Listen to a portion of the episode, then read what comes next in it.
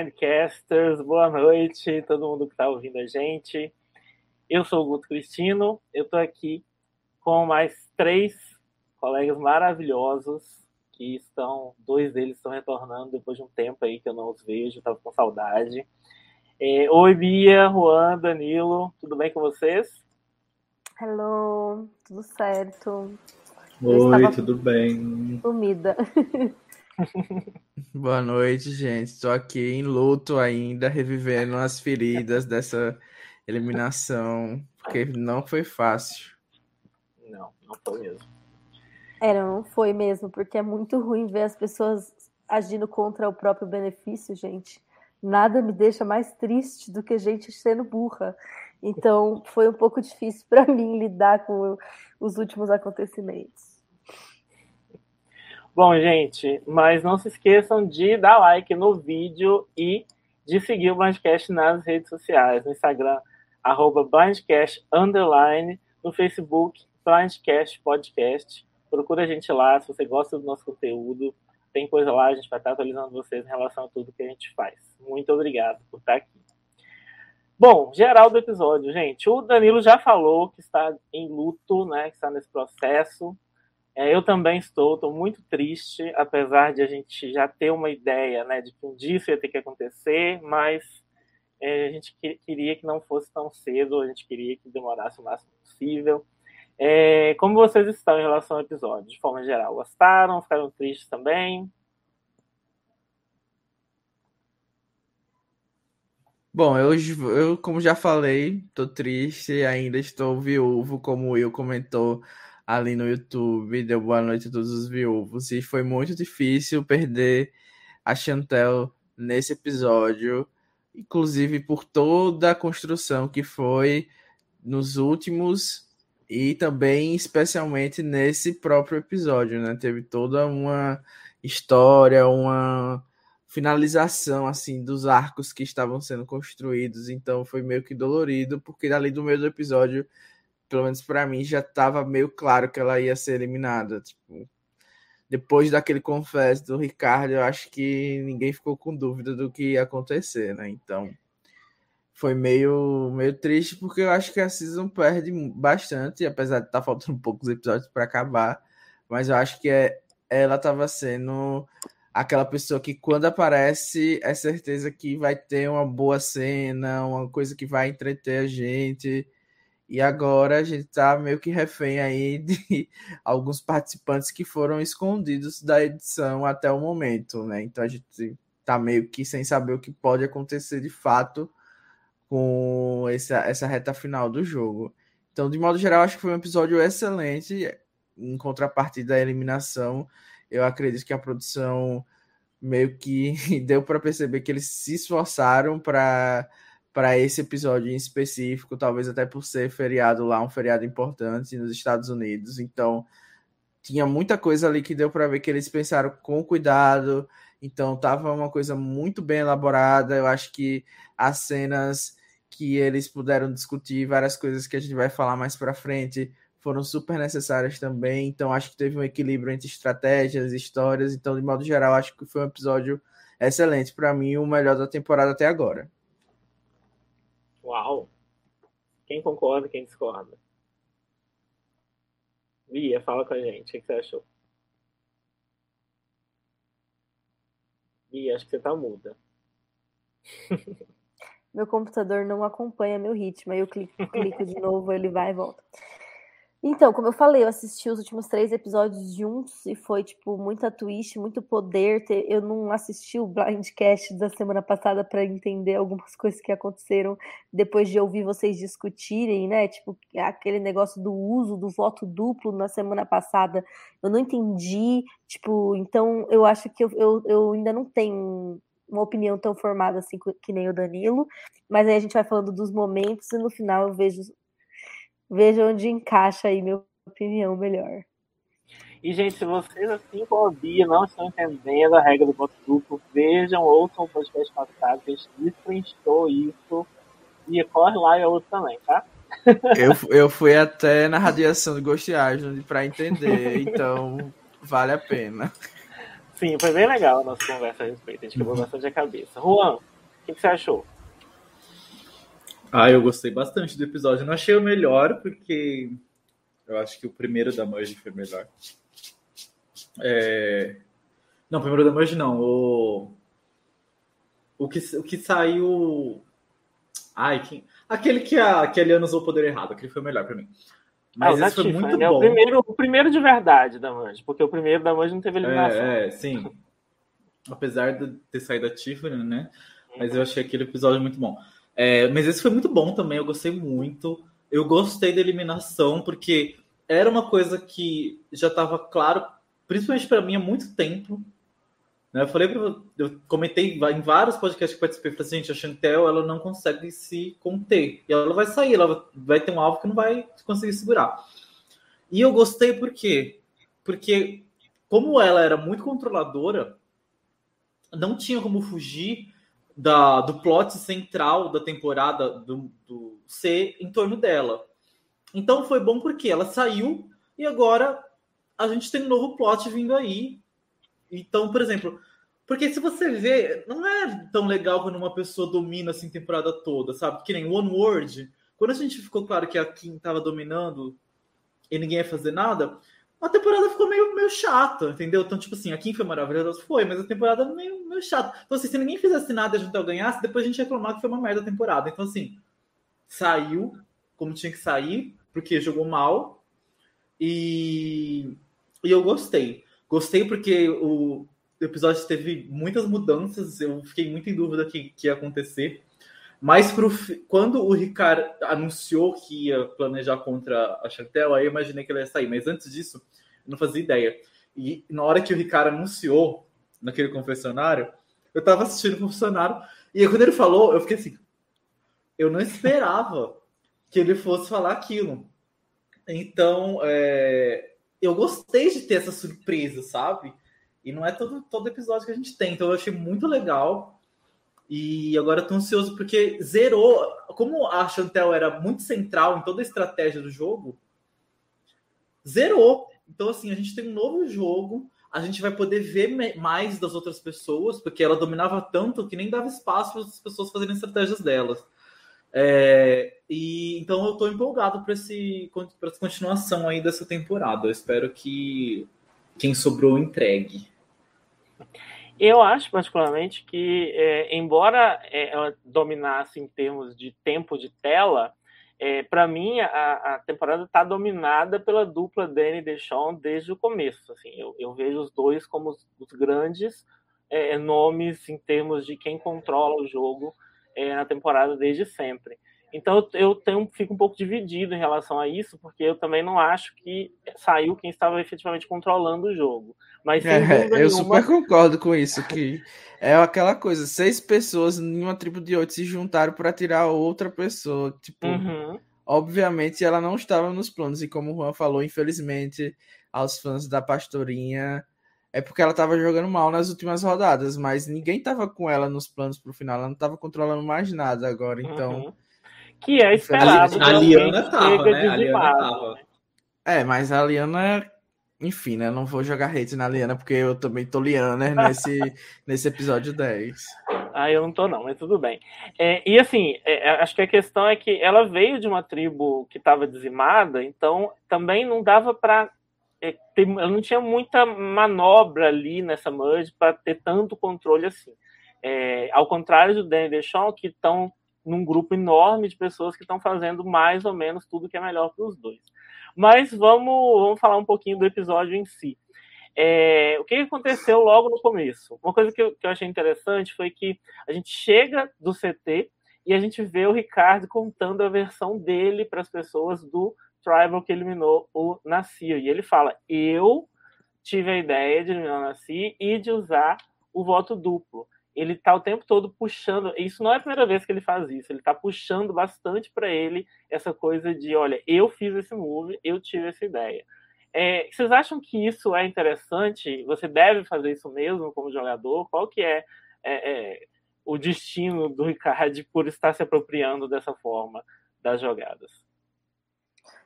Amigo, assim, eu acho que foi coerente com o move dele no, no nessa rodada, vamos dizer, sabe? Eu acho que não tem aquela coisa assim, isso é um jeito certo ou um jeito errado de jogar. Eu acho que se a gente analisar o personagem que ele tá fazendo e a situação que ele tava, eu acho que dava para fazer isso. Por conta dele já estar querendo trair a Chantel, dele já estar querendo flipar nela, porque com certeza ele já estava pensando nisso, ele não ia pensar nisso absolutamente do nada, né? Então, eu vejo que nesse contexto específico faz um pouco de sentido, mas mesmo assim, ele já, eu acho que tem uma ressalva, porque o pessoal já estava falando em ir nele, então, tipo, ele já era um alvo, sabe? Eu acho que ele estava numa zona de perigo, ele conseguiu, tipo, demonstrar que a Chantel era um alvo maior e a Chantel, tipo, fez burrada nesse episódio. Então, tipo, se colocou numa situação ruim. E então ele se aproveitou disso, mas eu achei arriscado, porque ele já estava sendo um, um pouco alvo. Mas deu para entender nesse contexto. E eu acho que também é um pouco a personalidade dele, né? Tipo, ele parece ser bem. Tipo, eu acho que ele tá.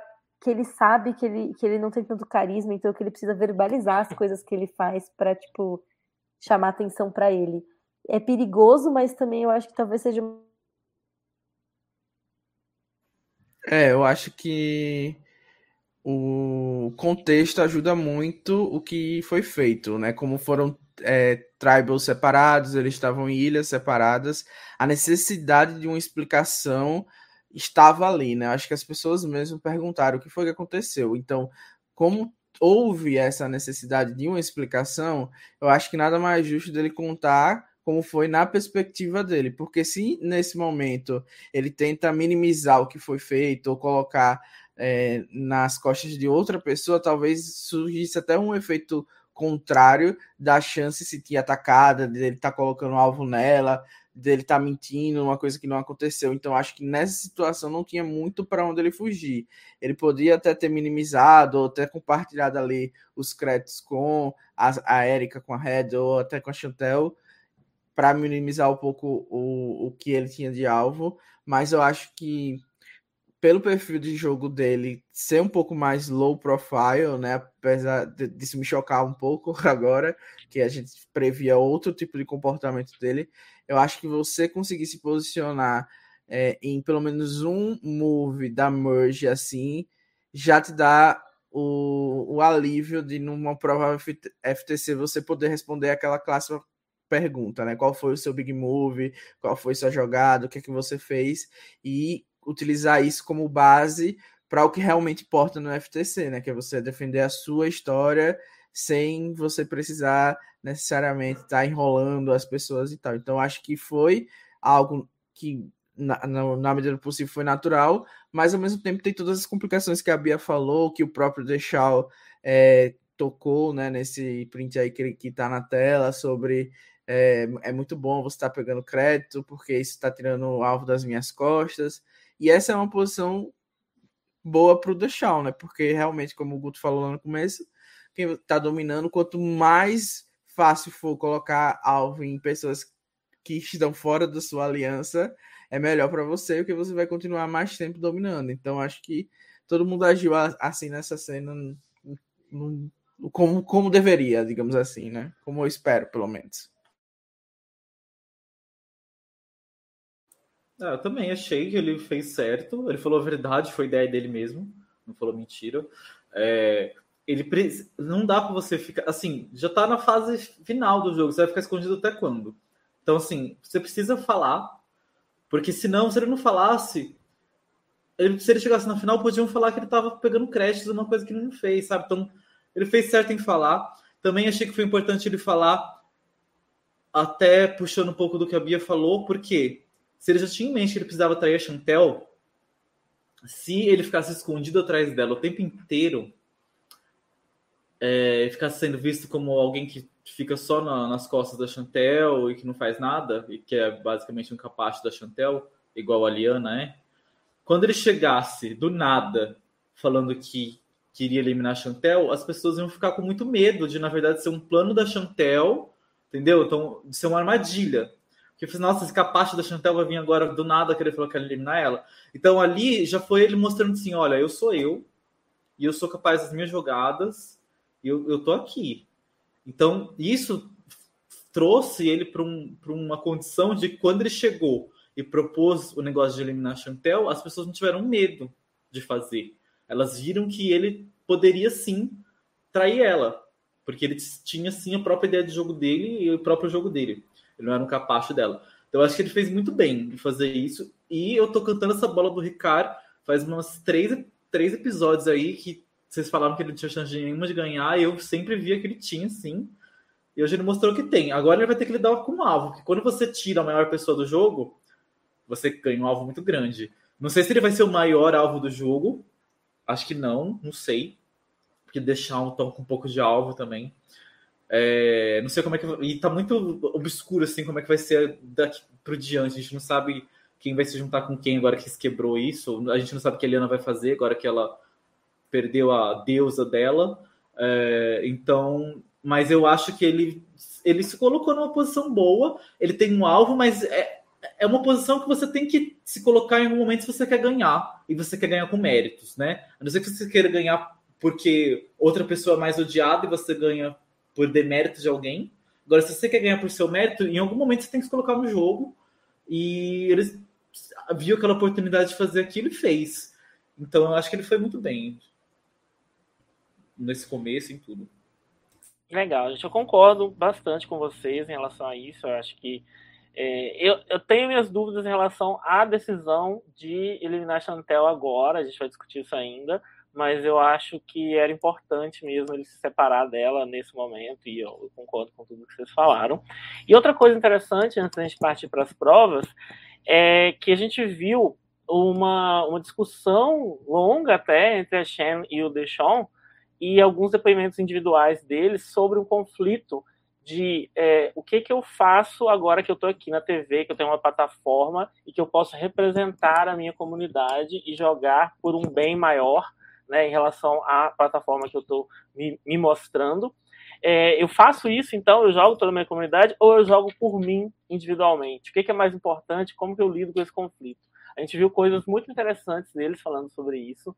E Assim, eu particularmente, a gente, nós somos pessoas brancas falando disso, então é bem mais complicado nesse sentido, mas acho que nós aqui também temos esse senso de representatividade, necessidade de estar é, é, trabalhando em prol de uma comunidade a que a gente pertence. E pra, comigo foi bem, mexeu bastante, assim, sabe? É, essa, essa ideia de, de hum, o que é o que é o bem maior e o que é meu bem e até onde eu posso cruzar uma linha para defendendo a outra. E quero saber o que, vocês acham, como é que vocês viram nesse momento. E outra coisa importante é, será que as pessoas que não estão tão dentro dessa, de uma comunidade específica, dessa representatividade que, que é necessária, elas, elas se, ficam tocadas, elas entendem melhor por causa desse tipo de segmento no programa? O que, que vocês acham?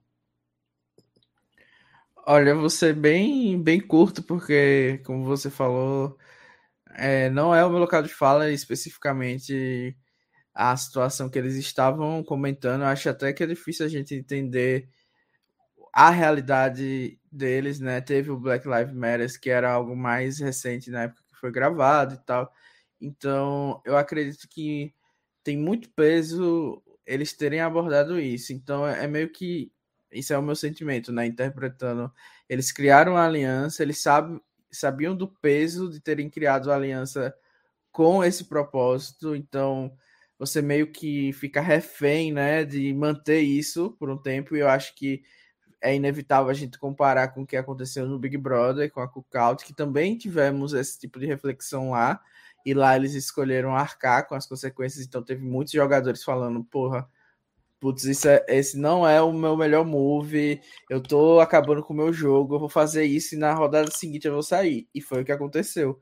Então, lá eles é, sacrificaram, e aqui, acho que foi até uma coisa que a gente discutiu no, no podcast, a gente via que talvez isso não fosse dar certo, essa aliança, porque era evidente que os conflitos eram muito grandes, porque aqui em Survivor vocês não estão juntos desde o começo, como no Big Brother, né?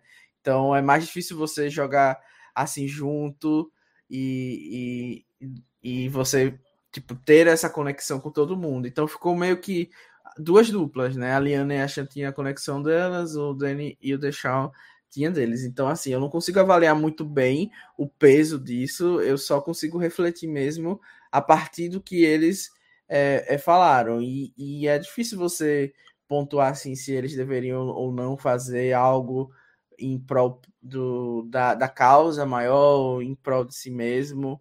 Só que eu acredito que, que a, a discussão é válida, como o Guto falou, para que a gente possa pelo menos refletir e ver que que, que aquele medo né, inicial de que toda temporada agora, porque tem um cast mais diverso, eles vão se juntar e, e vai ser dizimação de branco e não sei o que, e todas aquelas asneiras uhum. que a gente já viu que foi pontuado no começo e agora a gente viu que não é bem assim. Tipo, quando a, a coisa for normalizada, as pessoas vão fazer o que o Deixal queria fazer desde o começo, que era tirar a Chantel sem peso na consciência, basicamente. E é isto.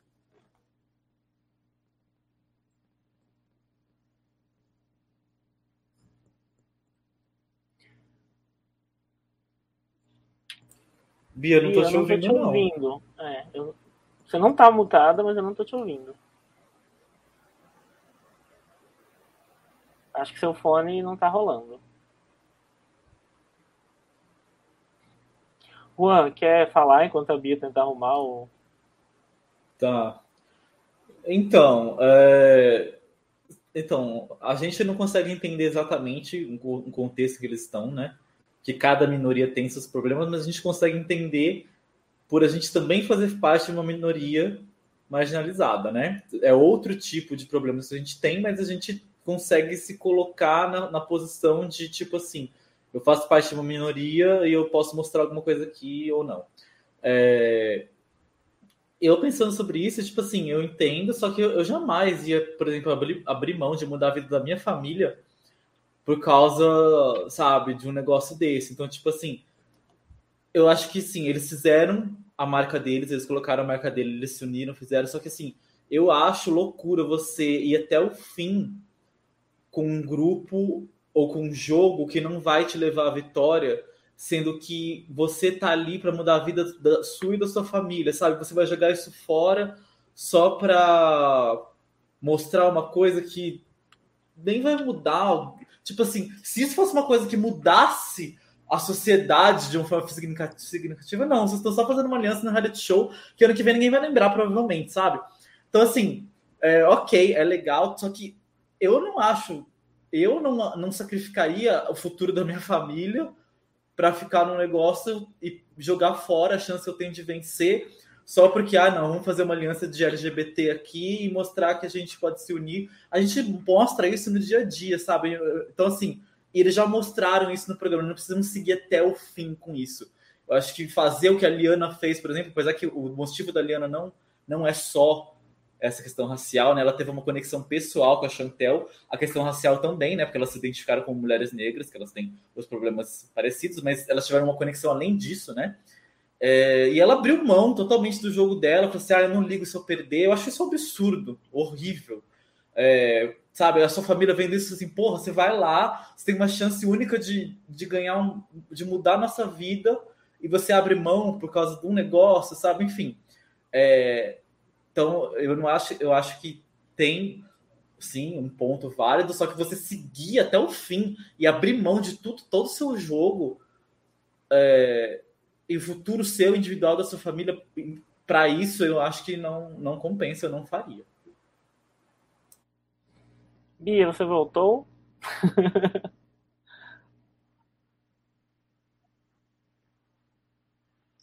acho que Bia não está.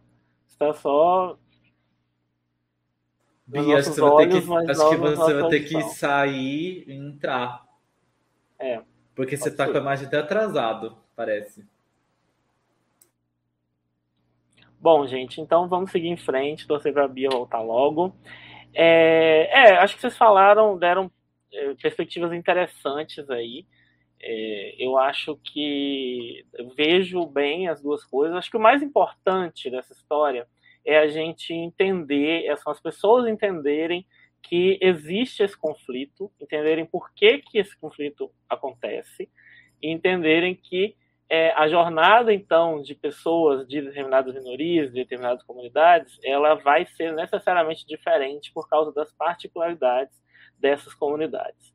E eu acho que isso ficou um pouco é, mostrado e eu acho muito legal que o programa deixe isso evidente. E eu acho que o mais importante é isso, porque, como o Danilo falou, é, não necessariamente essas, essas alianças vão se manter até o final.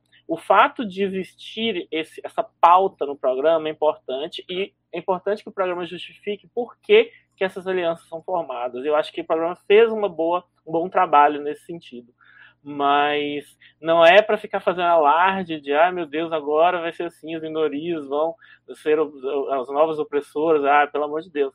Porque as, ainda são pessoas, cada uma com a sua particularidade, e eu acho muito legal que isso esteja sendo evidenciado no programa. E vou dar boa noite para o Thiago, que acabou de chegar. Obrigado a todo mundo que está comentando, comentando. Daniel, Bruno, Dilson, Pedro, Jonatas, Will. Obrigadão, gente. É, mas vamos para a prova, então. É, o Ricardo venceu a prova de recompensa, basicamente, né? É, que teve o puzzle da estrela lá, bem, bem clássico já. E ele escolheu para ir com ele a Shen, a Heather e o Zender. E eu queria saber Primeiro, vocês gostaram das escolhas? Acharam estrategicamente interessante? Como foi, como é a visão de vocês em relação a isso? É, antes só vou dizer que para Bia, se ela estiver escutando que não deu para conectar ela ainda, parece que ela tá sem sem o microfone, aí ele não deixa. Mas, ok.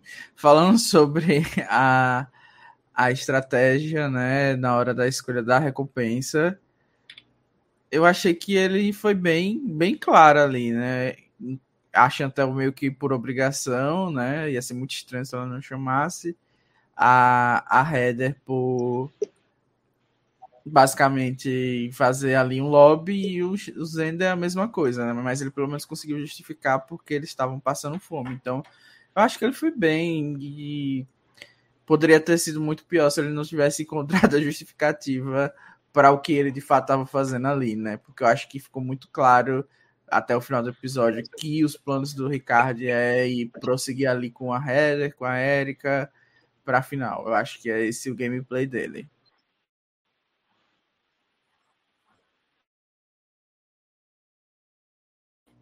Oi, Bia.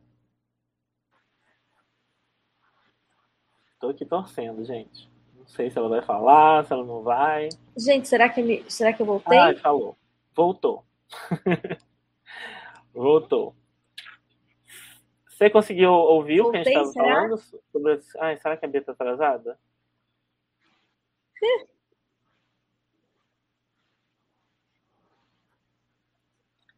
Acho que a Ouvi, Bia não está ouvindo. O Danilo estava avaliando as escolhas do Ricardo para recompensa, né? Isso, só que eu acho que você está alguns segundos atrasada, Bia.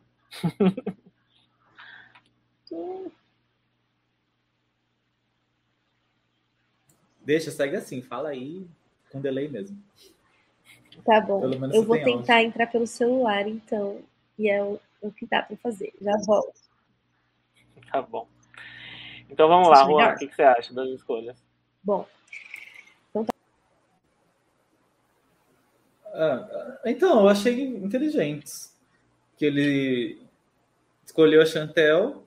E assim, ele se mostrou justo, né? Então, tipo assim, foram escolhas pensando em quem estava sofrendo mais tal. E é uma coisa que no dia a dia deve pesar muito, que a gente que está só assistindo não deve ter noção de como deve pesar, tipo, você está passando fome, você não ganhou uma recompensa, sabe? Você está dia sem comer nada direito. E a pessoa pensa assim, sabe, ó, oh, vou chamar quem não comeu então, isso é uma coisa que pesa até para quem você vê até quem não foi escolhido, tipo assim, entendeu, tal, foi justo. E ao mesmo tempo foi uma jogada estratégica porque ele chamou pessoas que poderiam tipo assim, ele, ele dividiu de uma forma que quem ficasse não é necessariamente armar um negócio sem ele, sabe? Porque, tipo assim, tá a Heather separada da, da outra menina lá, enfim a Chantel separada dos outros dois, entendeu? Não deixou o quarteto que ele sabia, né, que, que tinha, enfim, ele separou as alianças ali, então formou um grupo separado, porque mesmo que se alguém falasse alguma coisa fora da coisa, ia ter que chegar para dentro daquele grupo, enfim, não ia dar para montar uma coisa fechada, sabe? Pela configuração que eu fiz. Então achei que ele foi bem inteligente, foi justo, foi correto, gostei das escolhas dele. É, eu ia comentar, inclusive, que, assim, que eu acho que eu, eu trocaria o Zender aí nesse grupo, porque eu não acho que o Zender tem um grande poder é, de controle de jogo para suficiente para poder é, influenciar numa possível troca de favores aí com o Ricardo. E eu acho que ele deixou o Daniel Deschamps muito soltos para fazer o que eles queriam no acampamento. Então, eu talvez. É, é que assim, é difícil, eu estou falando isso, óbvio, que lá na hora a gente não tem essa, essa percepção tão clara e fácil né, dessas estratégias. Muitas vezes a gente eles vão com o feeling porque é o que tem, tem que ser mesmo assim na hora. Mas, então, assim, pensando né, em, no, em maximizar estrategicamente as escolhas, eu trocaria o Zender por um dos dois. Mas eu também acho que dentro do que ele fez ali, ele conseguiu pelo menos justificar bem e, e e não parecer que ele estava sendo muito é, também overplayer, sabe? Então isso faz um pouco de diferença, ainda mais para alguém que tem a imagem que o Ricardo parece ter dentro desse jogo. E aí, já puxando esse gancho, é justamente por isso que eu perguntei isso, porque lá no acampamento, enquanto eles estavam na, na recompensa, o Daniel deixou puxaram a Liana e falaram: vamos eliminar o Ricardo, o Ricardo está ganhando tudo, está se sobressaindo no jogo, e se a gente demorar muito, ele pode acabar não sendo, não sendo possível conter mais né, esse, essa, essa onda de, de prosperidade que ele está. É, então, eles fizeram esse plano para dar um blind no Ricardo e, por consequência, na Shen também. É, primeiro, faz sentido para eles? Faz sentido o momento? O que vocês acharam desse plano e dessa ideia? É, eu acho que era uma movie um pouco arriscada, né? Porque, como a gente costuma falar aqui, pelo menos costumou falar nos, no podcast, quando você tá na maioria, se você pode fazer uma eliminação onde você agite menos as coisas, provavelmente vai ser a melhor jogada. Então, numa perspectiva onde o The e o Danny quisessem manter essa maioria que eles tinham, os números e tal, eu acho que a melhor opção não era fazer uma move contra o Ricardo, né? Que você está basicamente atacando diretamente um aliado da sua aliança, né? Que o Ricardo, inclusive, no episódio passado, estava lá naquela ceninha com o 5, né? Ali da majoritária. Então, ele era um agregado dessa aliança.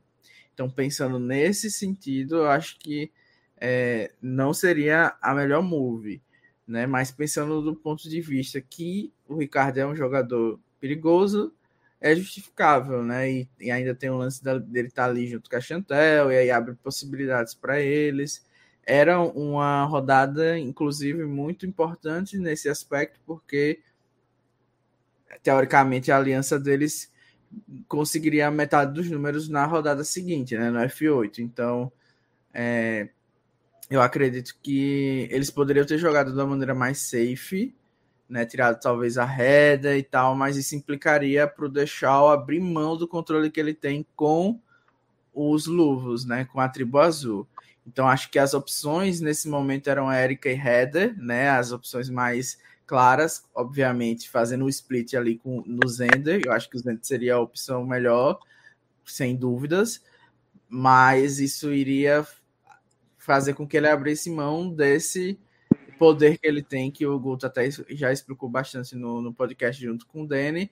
E eu acho que basicamente foi isso que eles não quiseram abrir mão, e por isso o move ali de fazer alvo o Ricardo, né? Acabou que eles contaram para a Liana o que, eu, o que eu não entendi. Se eles não queriam incluir a Chantel, acho que não tinha motivos para eles terem falado para a Liana, então, né? Então ficou uma coisa assim meio meio duvidosa. Mas eu acho que tinha possibilidades, e isso é o que é legal, né? Eu acho que esse que é o legal desse episódio, porque tiveram muitas conversas assim.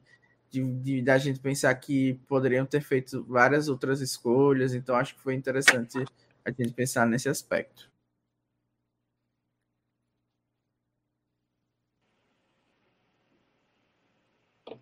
E você, Bia, Oi, você será voltou? que vocês estão me ouvindo agora? Ah, agora sim. Não sei se ah, ufa. Bom, então, o que eu, eu não concordo muito com o Danilo, não entendi direito, na verdade, da onde. É que eu perdi o que o Guto tinha dito, né? Então, não entendi de onde vocês tiraram isso, que eles estão controlando o jogo desde o começo. E, tipo, pelo que eu entendi do argumento do Danilo, que eu peguei no meio, é, eles queriam, tipo, continuar controlando os números da Heather e da Erika. é, mas, tipo assim, eles queriam perder as provas para tirar a Erika. Eles ofereceram a cabeça da Erika como primeiro boot da Merge. Tipo, eu não entendi. Eu não, não acho que eles estão dominando o jogo tão claramente. Eu acho que as coisas aconteceram apesar do que eles queriam. Que se as coisas tivessem acontecido como eles queriam, eles estariam numa situação bem pior do que a situação que eles estão. Eu acho que, tipo assim, a- o Ricardo, eu, eu acho que eles são espertos e estão jogando razoável, mas eu também acho que eles têm falhas e que falar que eles dominaram o jogo assim, eu já acho demais. E eu acho que, que, que mesmo eu não opinei muito lá da, da, raça, mas não tinha por que eles fliparem na Chantel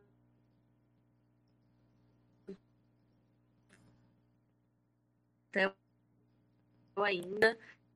Eu acho que valia sim a pena tirar um dos é, azuis, porque o Ricardo já claro que não ia levar a Chantel pro final.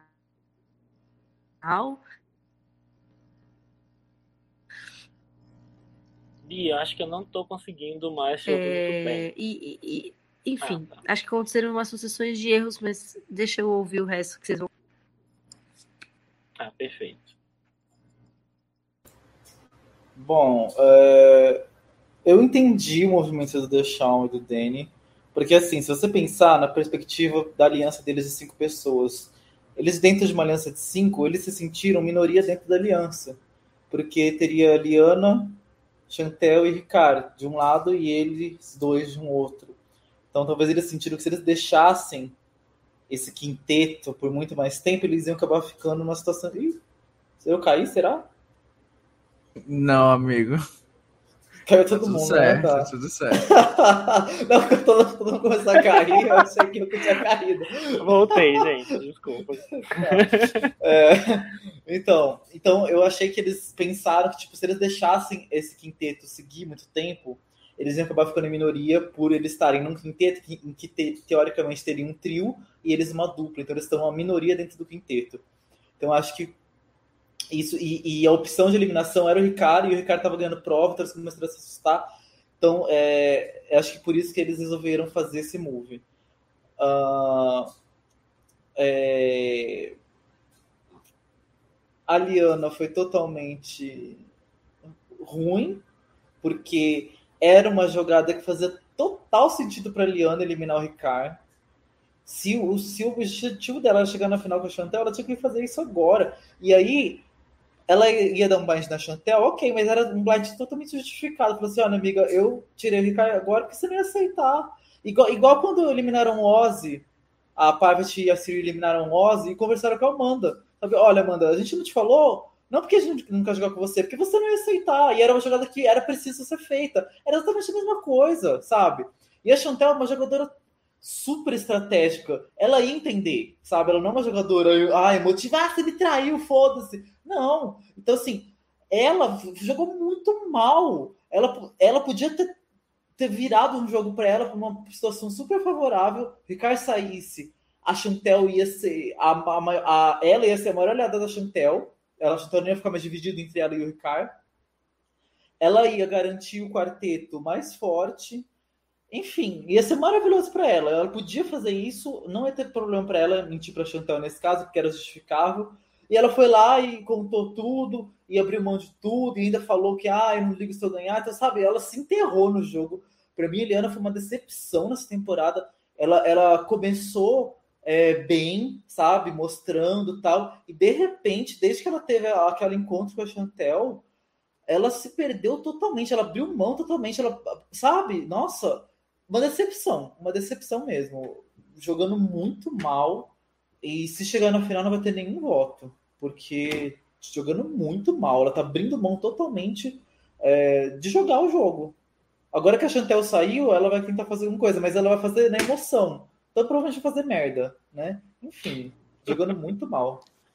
É, eu só vou aproveitar o ensejo porque eu disse que eu ia ser Liana nesse é, podcast. E apesar de eu concordar com o que o Juan falou, que do ponto de vista estratégico ela realmente está deixando a desejar, eu acho que foi importante ter essa justificativa do porquê ela está abrindo mão desse jogo. Então, acho que, pelo menos no quesito honestidade, a gente não pode julgar. Eu acho que eu já tive momentos, claro, que não valia um milhão, não valia mudar minha vida ou mudar a vida da minha família, como o Juan falou, de estar tá jogando o jogo e falar, putz, eu realmente não, não importo de perder para essa pessoa, eu acho que é isso aí mesmo, eu vou tentar ganhar dela, mas eu, é uma escolha consciente que eu estou fazendo aqui. Eu, eu me importo muito mais com a pessoa X e Z perdendo do que necessariamente eu levando elas para a final e também arriscando que eu perca e no processo elas ainda ganhem. Então acho que é, é uma, uma coisa que falta em muitas outras temporadas, porque eu acho que muitos outros jogadores tiveram momentos assim de fazer escolhas baseadas nessas conexões e de claramente fazer uma opção mental de, putz, eu, eu, minha prioridade é que essa pessoa aqui seja eliminada, porque eu não a suporto, não quero ver ela mais um dia sequer na minha vida, e é isto. Então, acho que, apesar dela não ter é, sido muito estratégica ou defensável durante o episódio, eu gostei muito desse lado da Liana, que é um, um jogo emocional, sim, que é uma parte emocional, mas que isso combina comigo como telespectador, então eu consegui me conectar muito mais com com a Liana agora do que eu tinha em, em episódios passados, sem esse, esse background, sem essa explicação. Eu acho que, que a cena lá da montanha foi uma cena muito forte na época, que, que eu, pelo menos, não tenho muita noção do peso, mas que agora, de novo, elas reforçando isso, eu acho que deu para entender que era algo muito além do jogo e que, tudo bem, muitos podem falar que não tem como ter noção, porque até como alguém falou nesse episódio, tipo, ele se conhece há 15 dias e às vezes isso não vai levar a nada depois e, tipo, não sei, mas é, é só nessa questão mesmo de, de, de, ser uma pessoa que eu consigo me identificar em alguma maneira, e isso já é bem legal. É, e o ponto também é que eu acho é que a Liana, ela, se ela tivesse feito esse move aí, né, da dublagem na Chantel, tudo bem feito o que supostamente é melhor para o jogo dela, ela ia perder a Chantel, gente. Ela, ela só ia decidir de, de quem que ela ia perder. Então, assim, entre. Eu acho que, assim, não que ela saiba disso, então não vou justificar dizendo que ela tá sabendo que ela tá escolhendo para quem que ela vai perder, mas na prática ela só, só escolheu para quem que ela vai perder. Então, é, é, já que já que ela só estava escolhendo para quem queria perder, pelo menos que ela perdesse da amiga dela, né? E, e tentasse fazer alguma coisa junto com a amiga. Então eu entendo nesse sentido é, é, esse, esse, vínculo emocional que eu acho, inclusive, que tem muito a ver com um erro do Denis Deschamps de subestimar a conexão da Shen e da Liana como duas mulheres pretas que estavam ali e que tinham tido uma conexão muito forte e eles não notaram, do mesmo jeito que os dois têm uma conexão muito forte entre si. Então, acho que existiu aí também um erro bastante considerável estratégico é, dos dois ao contar para a Liana, principalmente porque nem tinha tido desafio de imunidade ainda. E o Ricardo estava ganhando um monte de coisa. Então, você já armar esse esquema todo, sem saber se o Ricardo ia estar tá imune ou não mesmo, né, e, e arriscar que a Liana contasse para a Shen, já do plano, eu acho que foi um pouco de imprudência dos dois também. Então, não acho que foi só. A Liana errou, sem dúvida nenhuma. Né? A Shen errou, como a gente sabe, inclusive. Né? A gente vai falar um pouquinho mais disso. Mas eu acho que o Danny o Deschamps, que eu, eu continuo dizendo assim, que eles ainda são as pessoas que precisam dominar, continuar dominando o jogo e que precisam é, garantir o máximo de estabilidade possível, não deveriam ter ido contar para a Liana isso nesse momento. A minha visão é essa. E aí o que aconteceu foi que é, virou um telefone sem fio e a Shen acabou contando para o Ricardo todo o plano. E aí a gente tem um dos segmentos que eu mais gostei, na verdade, acho que foi o meu, meu segmento preferido do episódio, que foi é, essa exploração da edição da, da amizade da Shen com o Ricardo e toda toda toda a, a, dinâmica da relação dos dois. Assim, olha, a gente nunca prometeu que a gente vai para a final junto. Por outro lado, a gente não prometeu também que a gente não vai, a gente não sabe. A gente vai estar vivendo um dia de cada vez, a gente se gosta muito, mas sabe que vai ter que se atacar. Então tem, teve toda uma dinâmica muito interessante aí é, que relaciona, relaciona um pouco o, o conflito é, estratégico que eles têm, são duas pessoas muito estratégicas, mas também são duas pessoas que se gostam, que estão juntas desde o começo, e eles exploraram muito bem isso. É, vocês gostaram dessa, dessa, dessa situação, dessa relação dos dois? Isso, isso falou, conversou com vocês de alguma forma? O que vocês pensam sobre isso? Bom, primeiro eu achei muito muito legal essa relação. Acho que é, é bom começar com isso. Foi uma das das relações que marcaram a temporada para mim.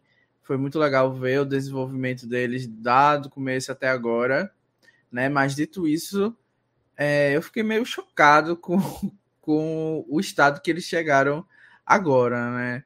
É, eu não imaginava que existisse esse esse acordo velado ou não entre eles de que não era certo que eles fossem para a final juntos. E isso justifica muito o comportamento de ambos, não só nesse episódio, como em anteriores, né? É, e entendendo isso, eu acho que foi muito mal jogado da parte, principalmente da Chantel, né? Porque considerando que ela era um alvo ali maior, né? Que ela estava ali mais vulnerável, porque estava sendo vista como a pessoa é, com mais responsabilidade pelas jogadas eu acho que a partir do momento que você não deixa claro para esse seu aliado que você quer ir com ele para a final, pelo menos que você esse é seu plano, mesmo que não seja, mesmo que seja mentira, né? Acho que já tiveram N casos onde isso não era 100% uma verdade na cabeça da pessoa do F2, que eles deveriam ir para a final, como Endo e Dominique, que eles não tinham isso certo, né? Inclusive foi um movimento tentar eliminar o Endo antes da final. É, era você não fala, né, que que você não quer ir com a pessoa para final assim claramente. Então acho que isso foi muito mal jogado da parte da Chantel, talvez também da parte do Ricardo, mas entendendo o contexto do jogo, acho que foi muito mais um, um problema dela e acho que isso também se mostra durante o episódio dessa sinceridade até é, ao extremo em alguns casos, onde acaba prejudicando o próprio jogo mas acho que uma coisa que me chamou a atenção mesmo foram as justificativas do porquê que eles não queriam se levar para a final. Se o do Ricardo era algo muito mais baseado no jogo, né, que a Chantel de fato estava sendo uma pessoa dominante, principalmente ali na UA, né, que foi a tribo que eles dividiram, então ele sabe do potencial dela, do jogo social e de como ela estava sendo vista, é uma jogadora que tinha um ídolo ainda em mãos, poderia fazer muita coisa, e tinha uma história muito forte para defender na final. Então acho que é um medo que, como o Juan até falou, se fosse a, a Liana meio que abriu mão de ganhar, né? Então o, o Card não fez isso, ele fez o, o que ele deveria fazer realmente e colocou-se ali como prioridade. E o da, o da Chantel também achei que foi um motivo muito interessante, que a gente já discutiu até em blindcast específico sobre isso, né? De que uh, o medo da, da mulher de perder para o homem na final. Que a gente pode achar aqui que se os dois fossem para a final, a Chantel ia ganhar por causa da edição, né? É isso que a gente tá vendo, mas a gente viu N casos onde isso não foi a realidade. A gente meio que defendeu que uma mulher estava numa posição de igual para igual ali para o homem, ou melhor, no ponto de vista estratégico, mas que não é isso que acontece quando os votos são lidos. Então, talvez só esse papo de que a Chantal estava sendo muito ditadora já faria o Ricardo ganhar, entendeu? Porque ele fez algo estratégico, mas não tinha esse peso ou esse sangue nas mãos e toda essa é, interpretação. Então, eu achei que o motivo dela foi super válido. Inclusive, se a gente for olhar assim, né, para as estatísticas, quando o homem tá com a mulher na final, eles ganham em 84% das vezes, né? Dos 25 que ganharam, é, 21 tinha uma mulher na final. Então, teoricamente, se a gente for olhar nesse sentido, é realmente mais fácil a gente ver esse cenário acontecendo. Enquanto das mulheres, né, das 15 vitórias que a gente teve de mulheres no jogo, 40% tinha um homem ali contra. Então, eu acho que é menos da metade dos casos. Então, de fato, a gente vê que não é fácil, né? E principalmente nessas últimas edições, que mesmo com o discurso feminista, porque foi um ponto trazido, não, essa season vai ser diferente, essa temporada tem diversidade, não sei o quê. Mas a gente teve juradas fazendo até mesmo discursos tipo, putz, é muito bom ver uma mulher forte, que é boa em desafios, que não sei o que, não sei o que, mas na hora vai lá e volta no bem. Ou então é, é, a Gabi em, em Davi Golias fazendo um discurso para Angelina e foi lá e voltou no, no, no Nick. Então, tipo, é difícil você ter certeza de que você pode puxar o gatilho e dizer, não, eu vou encarar você na final. Mas, ao mesmo tempo, eu acho que essa era a obrigação, mesmo que fosse uma mentira, que ela quisesse tirar ele em alguma parte do jogo. Então, foi muito legal essa cena para mim. Desculpa até ter demorado aqui falando e falando muito, mas eu acho que, que é um nível de, de é, pensamento que eles ainda não tinham abordado no, no show ainda, né? Essas coisas que eles pensam na hora de avaliar a final e que às vezes não está muito claro. Eu gosto muito da relação deles. Em vários momentos a gente foi apresentado a crises de desconfiança descaradas entre os dois, né? É, que os dois tipo, olham para o outro assim, você está desconfiando de mim? Você está desconfiando. E, tá... e eles têm dessas DRs de confiança num jogo que é, né? Que em muitos casos essa, essa, esse, um acontecimento de desconfiança desse separa uma dupla mas não separou eles, né? Então, mesmo eles tendo essas crises de desconfiança, eles continuaram juntos. Só que eles eram juntos, assim, não até o fim, como a Liana, por exemplo. É, e o Daniel perguntou se já teve uma relação assim. Eu acho que uma relação assim que teve, muito parecida, apesar de não terem crises grandes de desconfianças como tem os dois, mas assim, uma dupla chegava muito junto, mas que assim, não estavam prometidos até o fim um com o outro, era a Denise e o Malcolm em Filipinas. Acho que é muito parecido, assim. Os dois também ficaram pro fim da, da, da, tribo e eles acabaram meio que ficando juntos, mas eles não jogavam tudo, tudo o tempo inteiro juntos e eles foram chegando juntos e aí no fim um atacou o outro, porque eles sabiam que um dos dois ia ganhar, né? É, então, é, eu gostei, gostei bastante da relação deles, é muito interessante, diferente. É, com, só comentando uma coisa sobre o que o Daniel falou, essa temporada aqui vai ser um homem que vai ganhar, né? E dessa vez não vai ser por machismo, porque as mulheres que sobraram são horríveis. As três mulheres sobraram horríveis, os quatro homens sobraram, os quatro são melhores, mais merecedores de vencer do que as três. Então, assim, essa temporada um homem vai ganhar e, e talvez seja em cima de uma das mulheres, mas vai ser merecido, porque as três são horríveis é... Tô morrendo.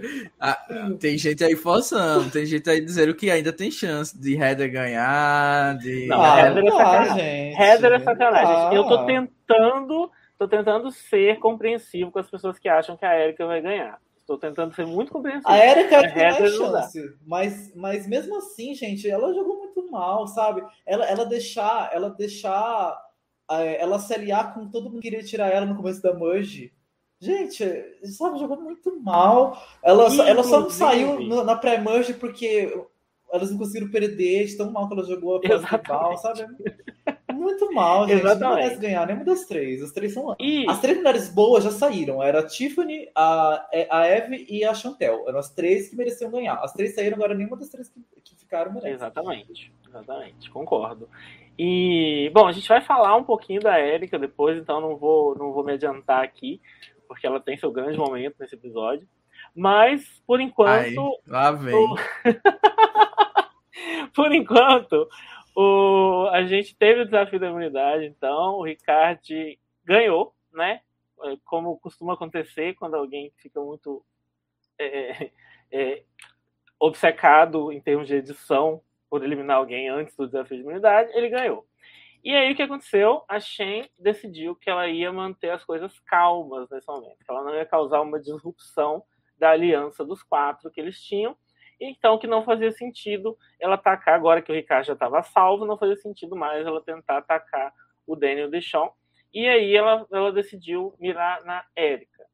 É, primeiro, era hora de manter as coisas calmas, a gente está no F8. O F8 é, é, é, ainda é hora de tentar manter as coisas calmas. Faz sentido para Shen especificamente manter as coisas calmas. O que vocês acharam dessa visão dela? Eu acho que, ao contrário do que eu falei no começo, analisando da perspectiva do Deschal e do Danny, a Chantel teve um indicador claro de que aquela aliança que ela estava não estava olhando por ela, né? Então, a Liana entregou para ela a informação necessária para ela justificar uma traição dentro daquela aliança. Então, acho que nesse episódio a Chantel foi apresentada a um dilema em que ela poderia abrir mão da aliança com o Danny deixar a Liana e ou ela poderia procurar outro caminho e que nesse caminho ela ia precisar refazer conexões e talvez abrir mão de controle de jogo, depender um pouquinho ali do Ricardo e de outras pessoas. E ela optou em ficar no meio termo. Eu acho que esse foi o fim dela. Tipo, ela quis falar uma, a informação para o Ricardo, ela falou. E isso deu a, o, o, o poder para o Ricardo fazer o que era melhor para o jogo dele mas ao mesmo tempo ela, ela, queria manter as coisas do mesmo jeito, e isso era meio que impossível a partir do momento, como o Juan falou, que o Ricardo não decidiu ser capaz dela. Então, eu acho que se ela tivesse feito uma escolha, não tivesse ficado em cima do muro, tipo, ah, depois eu resolvo isso, eu acho que poderia ter se mantido mais tempo essa aliança entre ela e o Ricardo. Então, acho que se ela tivesse, por exemplo, é, proposto para o Ricardo eliminar o Deixal para mostrar que agora eu estou comprometido com isso aqui. Talvez ele pudesse considerar isso, ou, o Danny, no caso, né? Ele pudesse, porque a partir do momento que o alvo é a Erika, meio que dá um sinal para ele de que talvez ela elimine ele daqui a uma ou duas rodadas, ou essa aliança. Ele não vai ter mais números para ir contra essa aliança. Então, acho que ela subestimou um pouco o, o, o que estava acontecendo ali no jogo, né? E ela se sentiu muito confortável com aquela ideia. Então, eu acho que se ela analisasse o que foi feito na rodada passada, do Ricardo ter puxado a eliminação do, do Nasci para manter a Erika e a Heather no jogo, eu acho que ela teria uma noção melhor de que ele não estava disposto a abrir mão dessa rota de fuga, né? Porque a partir do momento que você diz que eu tenho uma aliança com quatro pessoas e que você não estava nesses planos para ser o F4, né? Nessa aliança, tipo, o que é que ela, o que, é que, o que esperar, né? O que esperar dessa pessoa que está ouvindo isso? É difícil defender. É, então acho que, que faltou um pouco ali da Chantel jogar melhor nesse episódio, apesar de falando aqui profissões da Chantel, eu é, sou quase uma ovelhinha da, da, da Chantel, mas a gente tem que bater a realidade. E acho que não é agora que a gente fala, mas eu acho que o Ricardo também poderia ter sido um pouco mais clemente, né? Porque eu achei muito sangue frio para mim, que sou uma pessoa com o coração manteiga derretida. Mas acho que a gente analisa isso melhor depois. Ó, eu acho que fez sentido sim para Chantel essa jogada eu, se estivesse no lugar dele, dela, ia tentar fazer a mesma coisa. Porque, por mais que ela tivesse visto que a aliança dela estava um terreno um pouco minado para ela mesma, ela não tinha para onde correr. Ela ia correr para quem? Para Érica, que ela não confiava nada. Então, qual que seria o meu move que acho que foi o que ela pensou? Eu ia eliminar a Érica, que é a pessoa que eu não confio do outro lado. Tipo, tem o Zender, que ela confia de certa forma, então seria alguém que ela poderia recorrer. Mas como ela não confia em nada na Érica, desde o começo, você não vai arriscar atrair a sua aliança com alguém que você não confia em nada. Porque assim, gente, se eu fosse.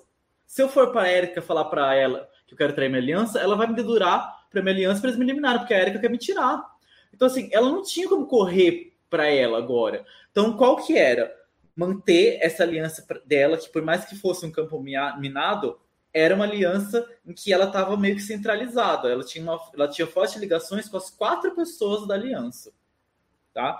É, tanto que, quando tentaram fazer uma jogada nas costas dela, dentro da aliança, ela foi informada. Então, assim, a posição dela não era tão ruim assim. Tá? E então, o que, que ela tiraria a pessoa que está contra ela, do lado de fora da aliança, que é a Erika, e aí ela pegaria o resto dessas pessoas, o Zender e a Heather, e quem que é outra pessoa?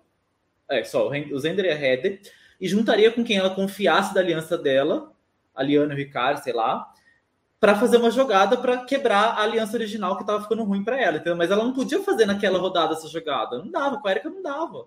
E se, se ela fosse para Erika, ela ia rebater a jogada pro, pro resto do pessoal, ela ia sair. Então, é, é, é, é a, a, jogada para ela era essa. Ela tinha que tirar a Érica agora, para na próxima rodada ela tomar uma atitude, porque agora não dava. Ela não tinha a, a condição para fazer isso por causa da, da permanência da Erika no jogo. Então ela tinha, ela fez o certo, ela tinha que mirar na Erika agora, e aí o próxima rodada ela tinha que fazer alguma coisa. E ela teria muito mais segurança de fazer alguma coisa nessa rodada, se ela tentasse fazer alguma coisa contra a Aliança, ela ia sair. Então, eu acho que ela fez o certo na, nesse, nesse quesito aí. É, eu concordo com você, só que no começo do episódio ela meio que já mirou no The né? Então, eu, eu acho que faltou, faltou ela manter uma posição, pelo menos. Eu acho que, de fato, seria o melhor para ela, mas a partir do momento que você começa a fazer um plano com o seu aliado de eliminar alguém dessa aliança para provar que tá com você, depois você quer voltar atrás e eliminar a era. E foi isso que me deixou em conflito. Mas eu concordo que, que para ela, obviamente, tirar a Erika seria o, o, ideal. É, eu acho que não tem, não tem nem muito certo e errado, não, porque o, o eu concordo 100% com o Juan, não faz sentido nenhum a, a chance virar contra ninguém que estava aliado dela nesse momento. Não faz, realmente não faz. Mas também o problema é que ela tinha uma informação de que a aliança dela já estava jogando pelas costas dela. E aí, e não só ela tinha essa informação, como ela já começou a fazer coisas com essa informação. Então, esse recuo é que virou um problema. Né? É, então, talvez ela deveria ter pensado um pouco ali antes de ter começado esse processo de, de deixar o Ricardo, por exemplo, em pânico ali daquele jeito, sabe? Aliás, a reação do Ricardo na hora que ela conta para ele também diz muito assim que tipo é, ela fala ela fala ela fala assim ó nós vamos eu você a, a Liana e o Zender votar no Deixon o Ricardo em nenhum momento fala que gosta desse plano fala que topa o plano. Ele simplesmente fala ah, preciso processar. E não sabe então assim ela já tinha os sinais também de que as coisas não estavam muito bem para ela então eu acho que a partir do momento em que essas coisas começaram a se desenrolar, fica muito difícil o jogo ficar calmo de novo. E, ela, e esse objetivo dela de manter o jogo calmo, eu acho que já não, não era mais cumprível. E esse que foi o problema. Mas é interessante. É, por outro lado, assim, eu sempre falo, né, que o F7 é o momento de fazer os moves e tal, já virou um clássico isso. E talvez até por isso as pessoas já estejam fazendo moves antes. Mas o que acontece então é que tudo isso rola, né? É, e o plano se vira contra a própria Shen, com a Erika como backup. E aí é que entra o momento em que a Erika brilha, né, nesse, nesse episódio. Porque é o momento em que ela fala. Isso me lembra muito a. Ai, meu Deus, deu branco. A que me eliminou a própria mãe, Jesus. É... Sierra. Eu não acredito. Obrigado, Sierra. a gente, a idade chega. É, me lembra muito a Sierra no momento em que ela fala na, na, em Second Chance: peraí, eu sou o plano B? Tem uma coisa errada, então, quando as pessoas começam a dar meu nome como plano B. E a Erika, esse mesmo alarme soa para ela e ela não só acha que tem uma coisa errada, como ela se move para mudar isso. Né? E aí ela, o plano deixa de ser ela se torna, ela ser a segunda pessoa que teve mais votos, para ela ser a, a terceira pessoa, porque ela migra os votos para Liana. É, eu, particularmente, assim, as pessoas estão, eu achei pelo menos, né, lendo por aí, Achei que as pessoas estão hypando muito isso aí, tipo, Erika, Mastermind e tal, também não é assim. Mas é, é, fato que ela jogou bem nesse momento, porque ela fez o que ela tinha que fazer e evitou qualquer risco para ela sair. Então achei que foi um move, move legal dela. Qual é a sua visão? Erika Mastermind? Tinha Erika? O que vocês acham aí? Achei a Erika péssima, como de costume. Aí, gente, vocês hyparam tanto que eu peguei tanto, tanta birra, sabe? Eu estar super curtindo o gameplay da Erika, mas não dá, não dá, não me desce, não me desce. Eu, eu sempre fico pensando que tem alguma coisa errada nesses comentários aí. Mas assim, vamos lá. É... O que é que, eu, o que, é que vamos analisar de uma, de uma maneira sem considerar o resultado, né? Que obviamente, se a gente considerar o resultado, foi ótimo né? E, e tirou o risco. É, agora, o problema desse plano é que ele, ele meio que faz eles perderem um pouco do controle da Chantel ter o máximo de votos ali. Às vezes, uma Quem jogada para ela. Desculpa te interromper. É, o, o Ricardo, ela, a Red, as pessoas que estavam tentando eliminar a, a Chantel. Eles estavam precisando okay. de um número para ter a maioria dos votos, né? Então, a partir do momento que eles conseguem esse voto, e aí abre um parêntese para para a gente se perguntar o que é que o Extravoto 200 está fazendo, se ele se perdeu aí em algum lugar, se a gente não sabe mais que ele não tem porquê. Ia ser um, uma resolução tão simples, né? Ele ter usado aquilo, mas enfim. Voltando aqui para o caso da, da Érica, né?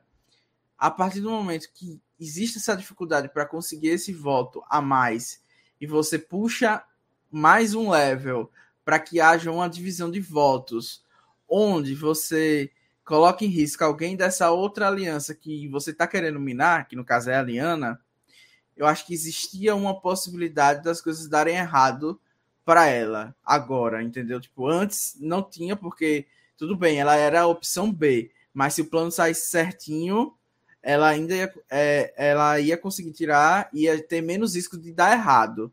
E agora ela ficou dependendo de uma pessoa que a gente viu no episódio que não estava 100% certo de que ia cumprir o que estava acontecendo e que poderia colocar tudo em risco. Então, às vezes, a gente fica muito nessa de que para fazer uma jogada, a gente precisa que ela seja é, 0% risco para mim. E não é bem assim que funciona. Às vezes, você tem que ter um risco ali e bancar a sua jogada, entendeu? Então, acho que é, eu via muito mais probabilidade desse plano dar errado envolvendo mais pessoas, como a gente viu, seis pessoas numa tribo de oito tiveram que se juntar para colocar aqui. E eu achei que foi assim, muito, não muita sorte, mas é, eu não entendi exatamente por que o, o Danny e o Deschal fizeram isso. Porque eles acabaram implodindo completamente a aliança que eles tinham. É, se já, já ia ser difícil justificar para a Liana a eliminação da Chantel com a participação deles, agora que ela foi o plano B, é que vai ser impossível, entendeu? Então eles meio que jogaram tudo por, por, por, tipo, jogaram tudo que eles tinham e a gente não sabe exatamente a justificativa. Então, é, por mais Mastermind que controlou ele, velho. É, então assim, por mais que tenha dado certo, eu acho que tava ali por um triz de ter dado tudo errado, dela ter posto tudo abaixo, e eu não posso querer que todo mundo analise da mesma maneira que que eu analiso, né? E, e, como deu certo, fica muito difícil a gente justificar o, o contrário, mas eu acho que ela até é, se colocou muito mais alto do que era necessário para uma jogada e que ela já estava sendo vista como alguém que, que tinha um perigo na final, que a gente não entende porque ela não apareceu e ela é uma total ameba, mas que as pessoas estavam falando lá, né? Teve até uma uma, uma brincadeira de adivinhar quem é que eles iam eliminar por ser perigosa, e a Lena falou, Érica, também não é uma fonte muito é, segura de análises estratégicas, mas, ok, ela estava ali sempre sendo citada para ser eliminada por ser uma ameaça. Então, enfim, tem vários pormenores ali que a gente pode citar para que isso não seja uma boa ideia, mas como deu certo, é isso, né? Erika Mastermind. Eu concordo com o Danilo. Para mim, a jogada dela foi horrível, porque ela poderia pôr tudo a perder e, pela lógica, a chance maior era de dar errado do que dar certo essa, essa intervenção que ela fez. Ela tinha um plano, eles tinham um plano sólido que daria certo, porque a Chantel estava muito confiante, ela não ia usar ídolo. E E aí ela pôs tudo a perder porque, ah, em casa ela usa mas a chance dela, a Chantal, a Chantal não usa ainda, ela tava super tranquila.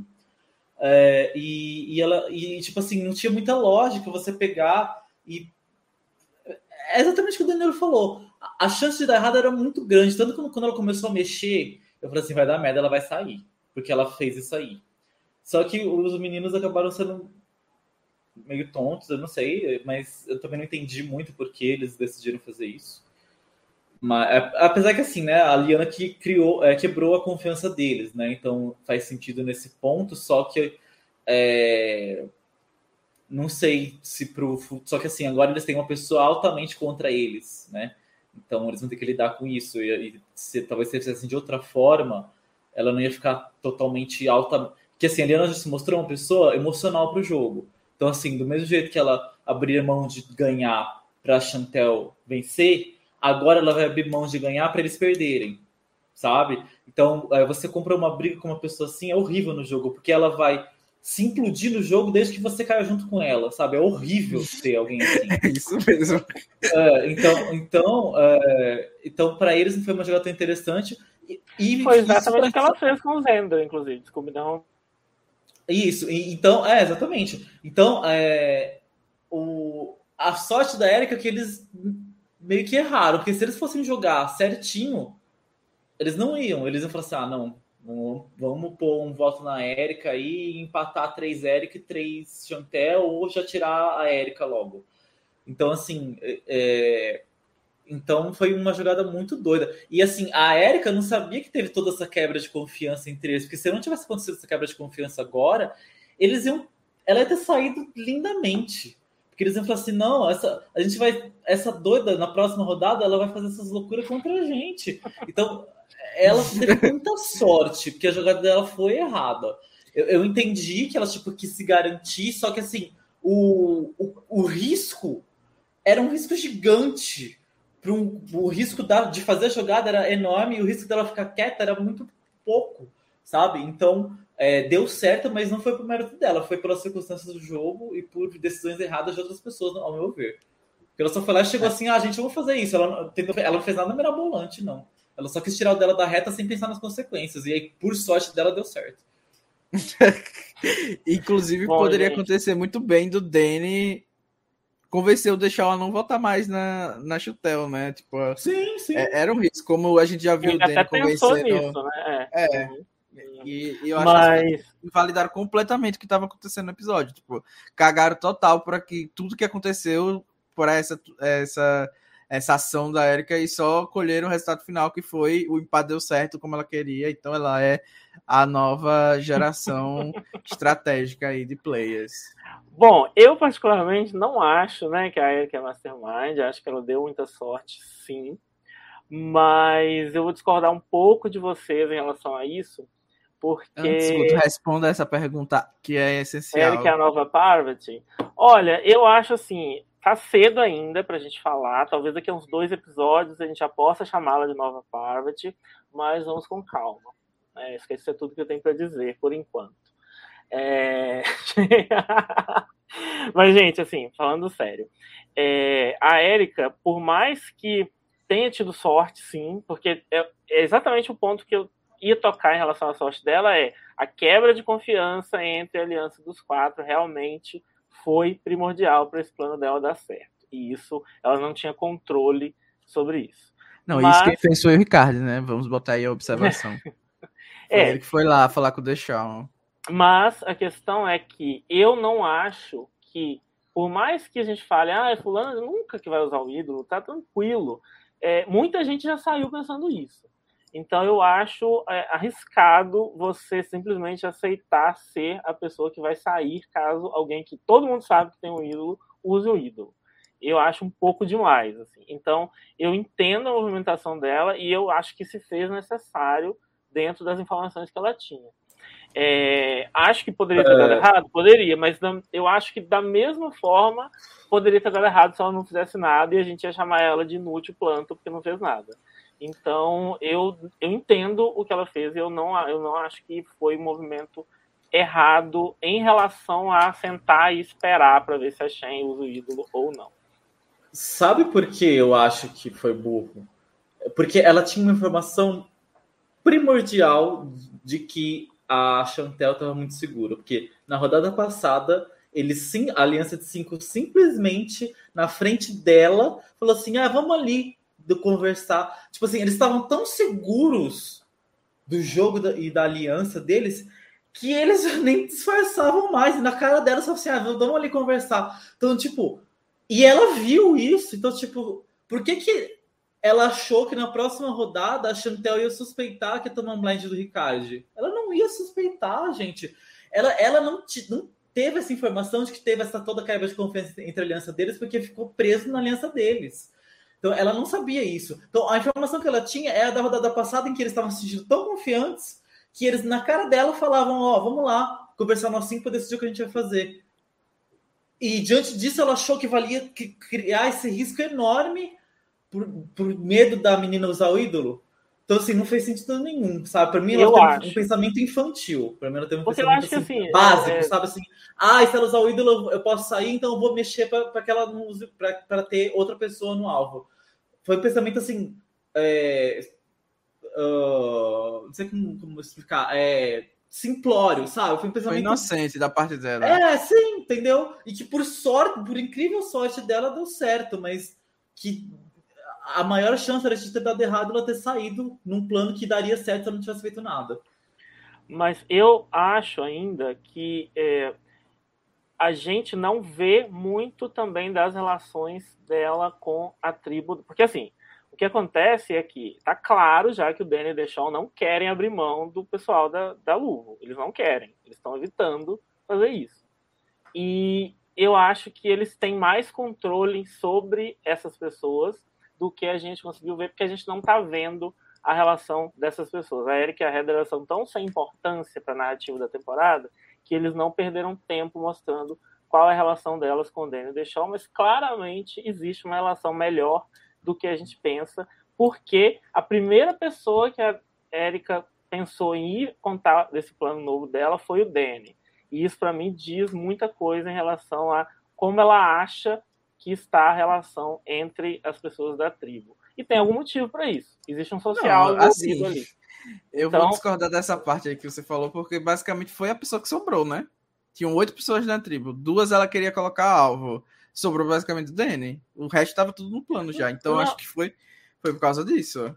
Não, não, tinha mais ninguém. Ela, ela, não falou, ela não falou do Zender, ela não falou do Deshaun, ela não Mas as pessoas já estavam no plano para eliminar, entendeu? Tipo, elas já faziam parte do A única pessoa, literalmente, a única pessoa que não estava no plano ainda de eliminar era o, o Danny. É. Tava sim. Então, a única pessoa que a única pessoa que não estava no plano de eliminar a Chantel era o, o Danny. Não, a... o Danny estava no plano de eliminar a Chantel, sim. Sim, mas então. Disso. O Danny estava, mas, a, mas não pela Érica. O, o Deschal falou para ele, ele concordou, mas Isso. a, a informação a não estava neles ainda. É, não foi a Érica que falou. Mas você acha que a Érica pensou que o Deschal ia fazer um movimento por pelas costas do Danny?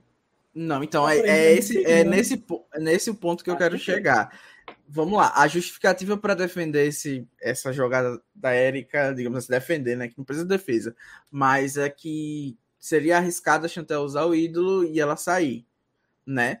E para mim isso só é possível quando a informação vaza. A informação do plano vai vazar e vai chegar na Chantel.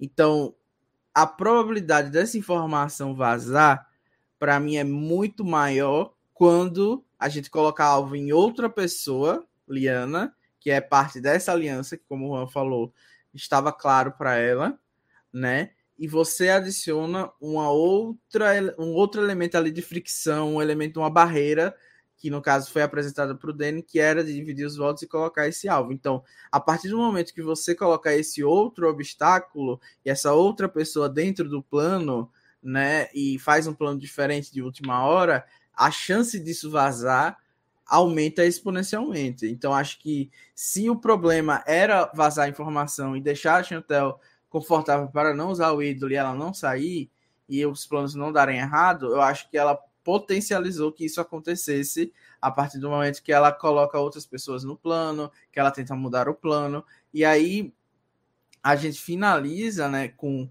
com isso, porque poderia muito bem de acontecer do DN e do Dan Shaw tentarem avisar a Liana por algum motivo de que ela estava sendo alvo, né?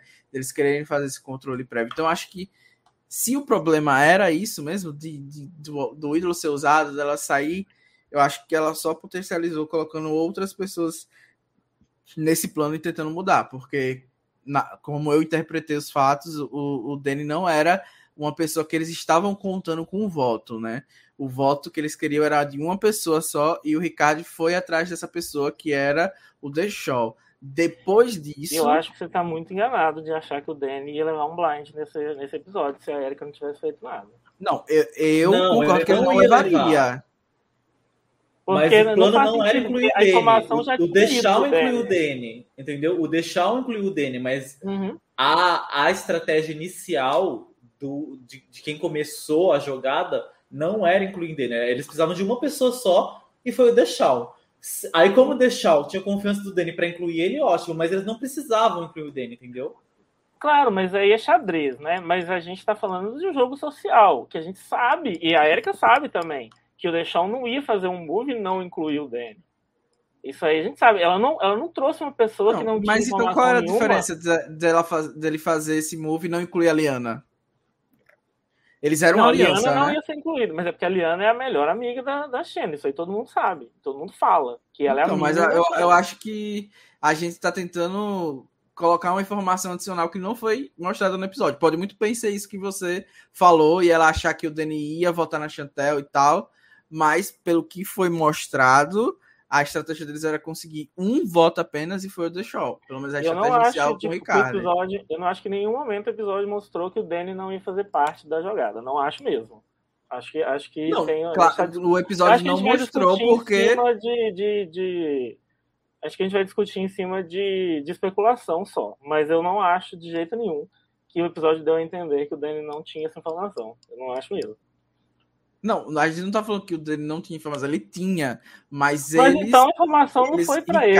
É, é, a Erika não deu informação para ele que ele já não tinha, entendeu? Então essa coisa de vazar informação para pessoa errada e aumentar o fluxo de informação, isso não aconteceu de fato.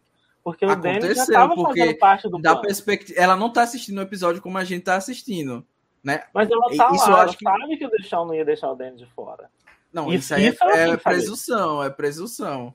Poderia eu muito acho, bem acontecer. Eu acho que ela tem que saber disso sim. Não, ela tem que saber, mas a gente tá falando da Erika, que ficou pensando se ia chutar uma, eu, uma eu acho assim, as pessoas estão é. exagerando quando elas falam que a, a Erika até comentou isso agora. Realmente ela está sendo pimpada por, por, por, pouca coisa, mas eu também acho que é subestimar demais a Erika ela, ela não achar que o Danny e o Shaw são uma dupla. Eu acho que aí eu já. Eu acho que é, é mas, é, mas é a mesma coisa o Danny Deschamps sabia que a Liana e a Chantel são uma dupla, mesmo assim eles tentaram colocar um plano para Liana sem que ela não contasse para Chantel. Então assim, não é uma coisa assim, ah, é óbvio. eu achei que, que foi contar. um erro dele. E que eu achei que foi um erro. Então, dele, sim, só que eles, só que eles, então, mas é isso que eu tô falando, não é porque eles incluíram o Deschamps que eles tinham certeza que ele incluiu o Danny, entendeu? É isso que a gente tá falando. Na cabeça deles, eles precisavam de uma pessoa só, era o. É, se o Deschamps contou pro Danny, ok, mas eles não tinham certeza que o DN ia estar incluso ou não. Eles não precisavam disso, entendeu? Então é isso que a gente está falando. Se para a Érica foi um. Ela chegou lá e incluiu mais uma pessoa, falou assim: ó, a gente vai fazer isso. Você, além de trair a Chantel, uma pessoa da sua aliança, ainda vai ter que trair outra, a Liana. Olha que proposta maravilhosa que ela fez. É, e, se fosse então, a mesma coisa, o Danny não teria ficado em conflito depois disso, né? Porque antes a gente não foi mostrado nada, né? Tipo, se ele estava incluso no plano, achando maravilhoso, a partir daquele momento do que ela fez, houve uma indagação dele do que seria feito então, a partir do momento que ela propôs essa nova ideia. Então, acho que se tivesse sido uma coisa irrelevante ou que é, não mudou, que ela só trouxe informação é, igual que ele já tinha e ele não teria tido esse conflito, né? E eu acho que, que é subestimar demais essa traição a mais, como o Juan falou da Liana. Eu acho que o conflito do Danny tem a ver com o desenvolvimento do Danny, que é até uma coisa que a gente pode já abordou um pouquinho, que o Danny não gosta de pessoas que de ver pessoas jogando e, e armando coisas que não, não fazem parte de manter a calmaria do jogo e a bootlist que ele já tinha planejado desde o início. O Dan não gosta desse tipo de jogo. Então é isso que fez ele ficar incomodado com a Erika. Eu acho mais difícil adivinhar isso, que ele vai se incomodar com isso, inclusive. Mas aí para mim tem a ver com isso, com esse perfil de jogador dele. E, inclusive, eu acho até que já mudando. Não, um mas se a Erika é a mastermind da Picuda, ela deveria também saber disso, né? Do mas eu dele. não acho que ela é a mastermind da Picuda, eu só não acho que ela foi completamente burra. Não tô falando de você. Gente, o resumo, o resumo da história é assim. Gente, a gente tem uma carência, não uma carência, a gente tem um amor em torcer por mulheres e exaltar mulheres. Só que assim, gente, nessa temporada acabou. Não temos mais mulheres. Tá? As boas já saíram, as sobrou uma merda. Vamos se conformar que não temos mulheres boas nessa temporada. Não adianta ficar hypando, gente. Não força. Até não o final a gente tá deitando pra Liana. Acabou. Ah, não.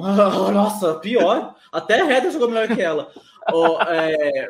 Então, assim, não, não dá, gente. Essa temporada, infelizmente, ficamos sem mulheres, acabou, vai ser de um homem, os homens jogaram melhor, paciência, vamos reconhecer, sem forçar a barra, né? E é isso. É, não, também, isso eu concordo plenamente. Mas, assim, é que analisando esse episódio especificamente, a gente consegue tirar algumas coisas, mas eu, de forma nenhuma, eu acho que a Erika não tem chance de ganhar e nem merece ganhar. Mas, de qualquer forma, é, uma coisa que é interessante aí é que o Danny, para justificar a, a, a, eliminação da Shen, ele disse que a Shen traiu a aliança dele e por isso ela, entre aspas, merecia sair e não por qualquer motivo estratégico. E o perfil do Danny é um pouco esse, sabe? Então eu fico bem incomodado, na verdade. Eu, eu, eu fico muito, com muita raiva de jogadores que ficam usando razões morais para falar que vão eliminar alguém, em vez de falar isso é estrategicamente o que faz sentido. É, eu acho que o perfil do Danny é o que mais me incomoda desse elenco todo aí, para ser bem sincero. Mas o fato é que ele está fazendo um jogo bastante eficaz, então eu concordo que de qualquer forma ele está jogando melhor do que as mulheres que sobraram.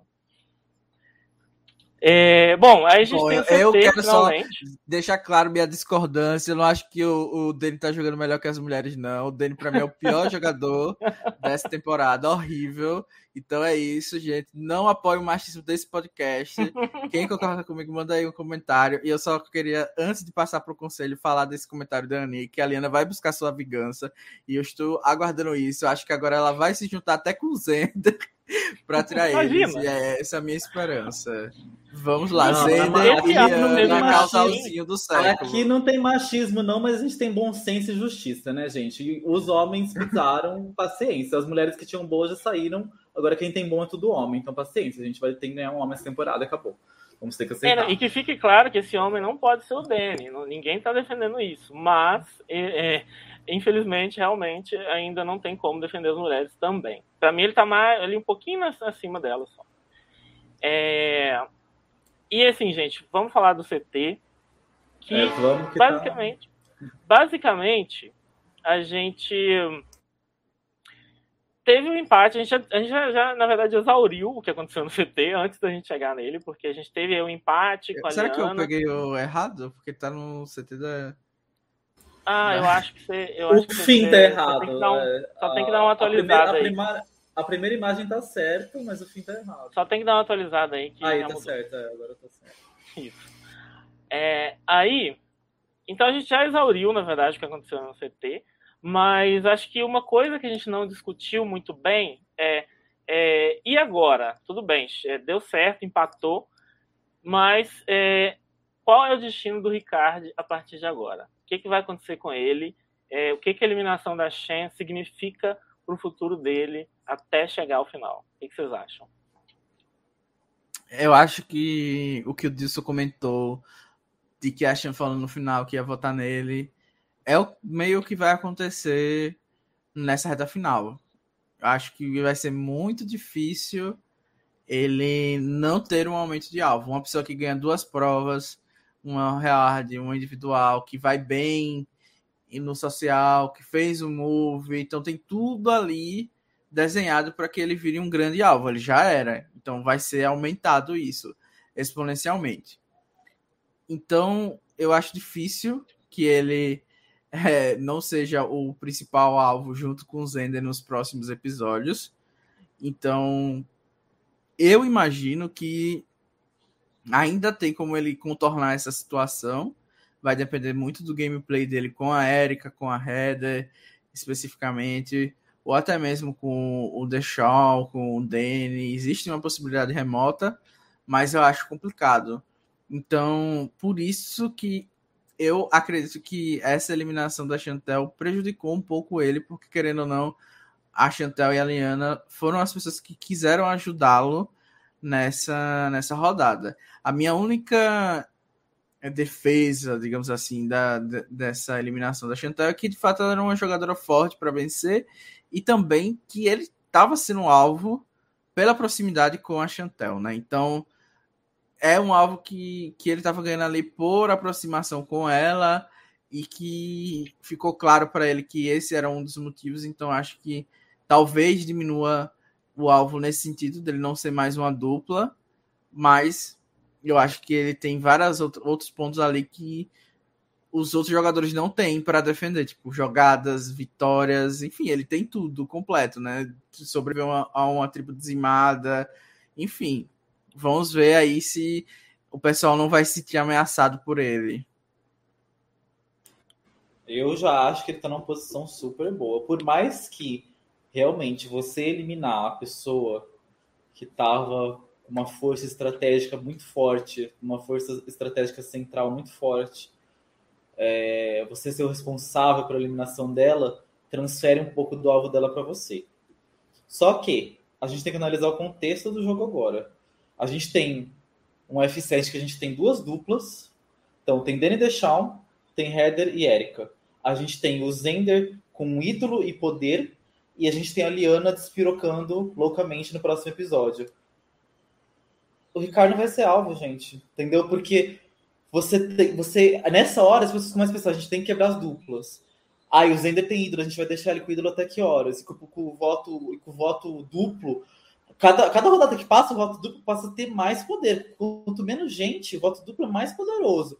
Então, assim, e, e vai ter a Liana despirocando loucamente. A Liana seria uma pessoa que poderia ficar de boa, mas pelo jeito ela vai dar louca lá, então ela vai jogar alvo, trazer alvo para ela.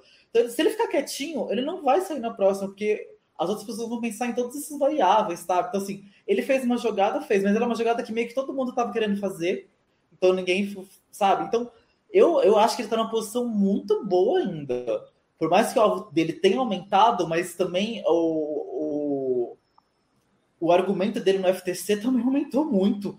E, e ele está num contexto, tipo, se fosse um contexto de um monte de gente separada tal, ele ia estar tá fudido, mas ele está num contexto em que as outras pessoas têm alvos que nessa fase do jogo pesam muito do que só, ai, vamos tirar ele porque ele deu uma jogada forte agora. Isso é uma coisa muito pouca perto do que, do que você precisa fazer para você chegar no fim. Se você não quebrar essas duplas, você vai chegar no fim como? Se não tirar o Zender com esse ídolo, ele chegar no fim, ele vai ganhar.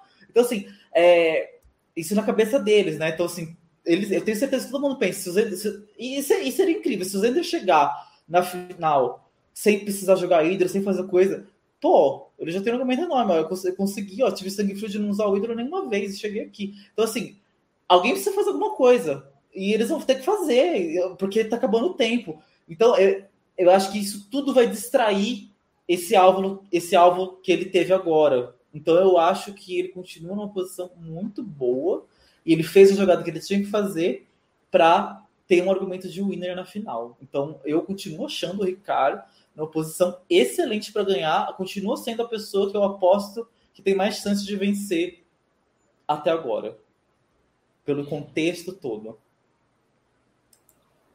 Bom, é, eu particularmente penso um pouco mais parecido com o Dani. Eu acho assim, se o Ricardo chegar na final, ele, ele tem que ganhar. Entendeu? Essa altura ele tem todo o currículo que ele precisa para ganhar. É, então, nesse sentido, ele realmente está numa posição melhor. O problema é que ele, para chegar até lá, ele vai passar por muita coisa, e eu não acho que o alvo dele tem a ver com ele ser uma dupla ou tem a ver com ele ter feito jogadas. Eu acho que ele já ganhou desafio demais e as pessoas estão pensando: o próximo que ele perder, ele tem que sair. Eu acho que ele já está nesse momento. Então, eu acredito que ele está numa posição difícil, porque quem ia impedir que ele ia sair, ele, ele acabou de trair. Então, agora não tem mais ninguém que vai efetivamente falar: ah, não, vamos fazer alguma coisa para impedir que o Ricardo saia. A hora que o nome dele for para a roda, ele vai sair.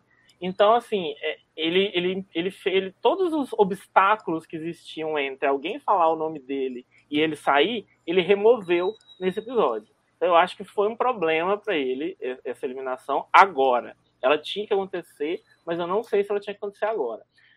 Para não ser incoerente em relação à semana passada, porque eu falei que o Nascido tinha que sair naquele momento com o Blind, porque ele tinha um ídolo, e a Shen está na mesma situação, eu acho que a gente tinha alguém que fazia o mesmo sentido é, fazer um move agora, que é o, Zender, que na minha opinião fazia muito mais sentido alguém correr atrás de dar esse mesmo blind nele, porque ele não está usando o ídolo nunca mesmo.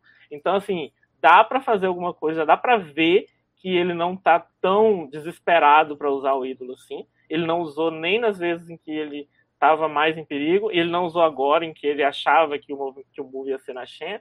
Então ele tá não está tão difícil assim de fazer ele se sentir seguro.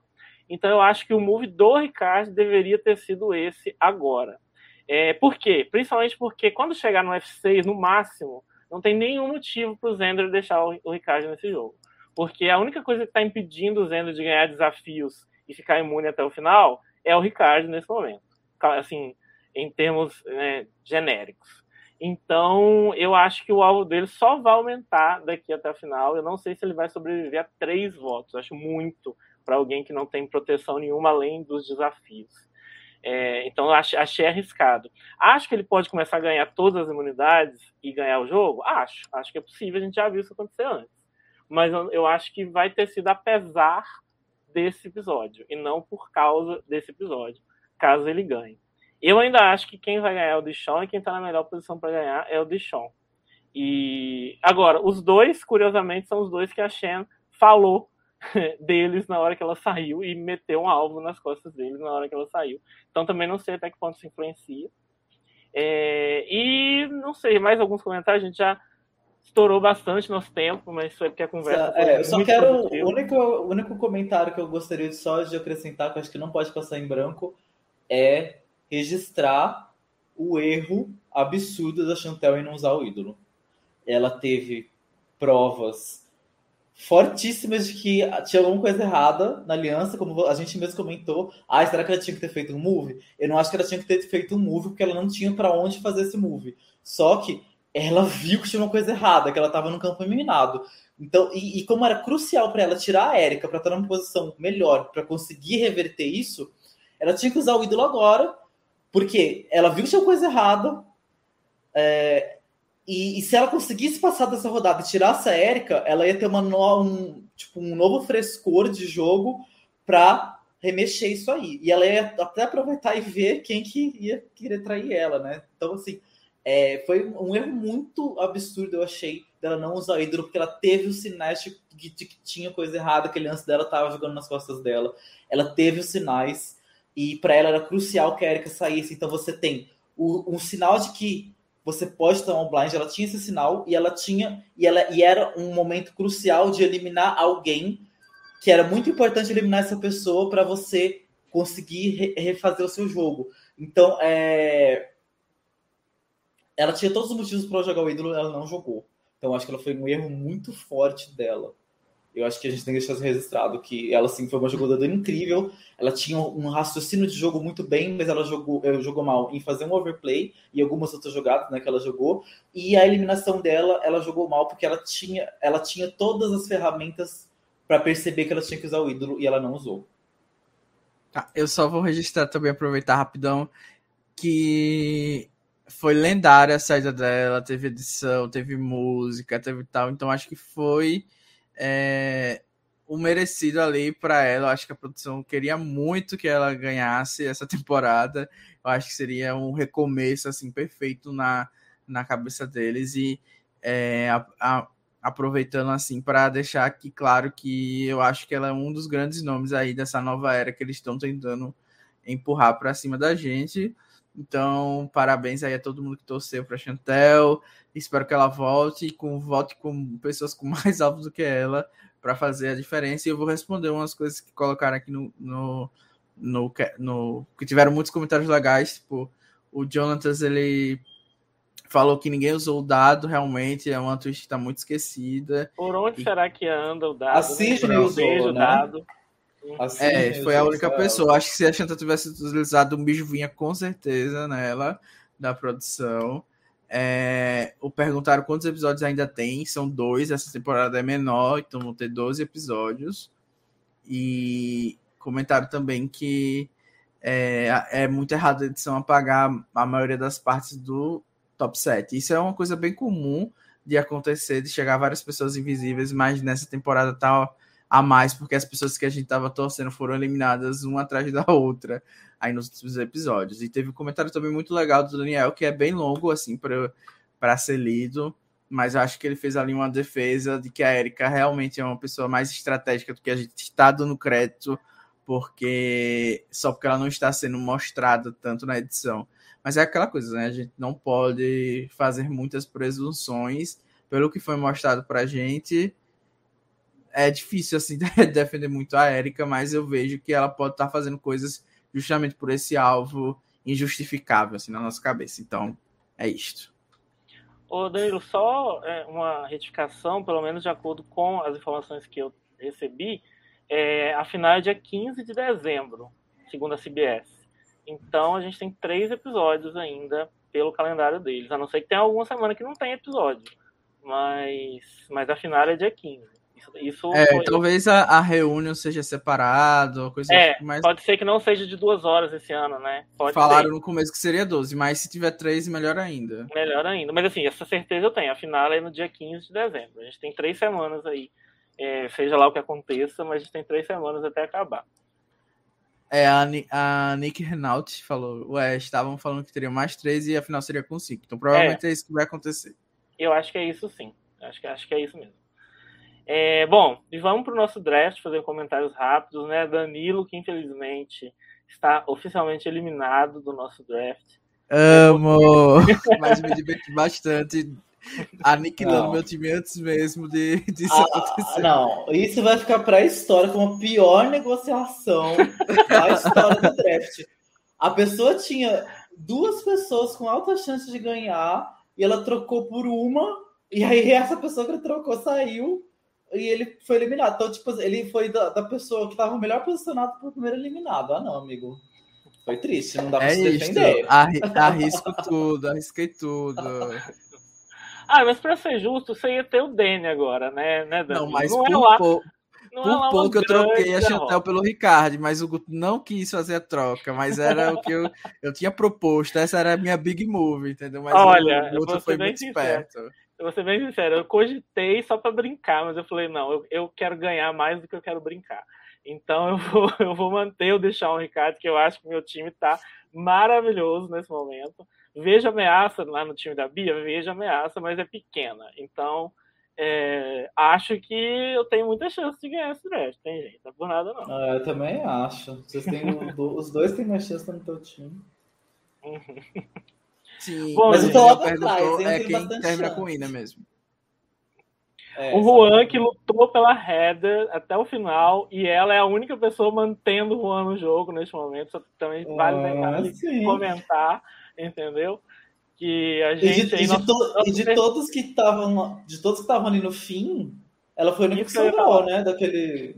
Do fim do, da, da Rafa, do Tacho ali. Sim, sim, sim.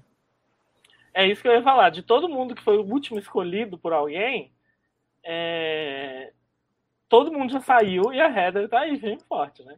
Então... Lendária, que vai ser finalista ainda, para dar esperança. provavelmente, mas eu acho que a Eliana toma o lugar dela nessa final. Mas enfim, depois a gente fala mais sobre isso. Gente, muito obrigado por estar a gente até agora, por estar com a gente até agora. É, a gente foi, foi, bastante duradoura essa, essa live, mas a gente tinha muita coisa para conversar. A gente, a gente teve, teve divergência, teve conversa é, muito específica sobre questões sociais muito legais que apareceram nesse episódio. Foi um episódio que rendeu muito e isso deixa a gente Foi. muito feliz e principalmente pelo, pelo quanto vocês estão aí com a gente, fazendo companhia e trocando ideia. Isso é muito legal. Lembre-se de seguir, se vocês gostarem do nosso conteúdo, seguir o nosso Instagram, arroba blindcast, underline, e o nosso Facebook, Blindcast Podcast. Muito obrigado, boa noite para vocês e até semana Tchau, que vem. Tchau, gente. Tchau, obrigado. Time for you to go.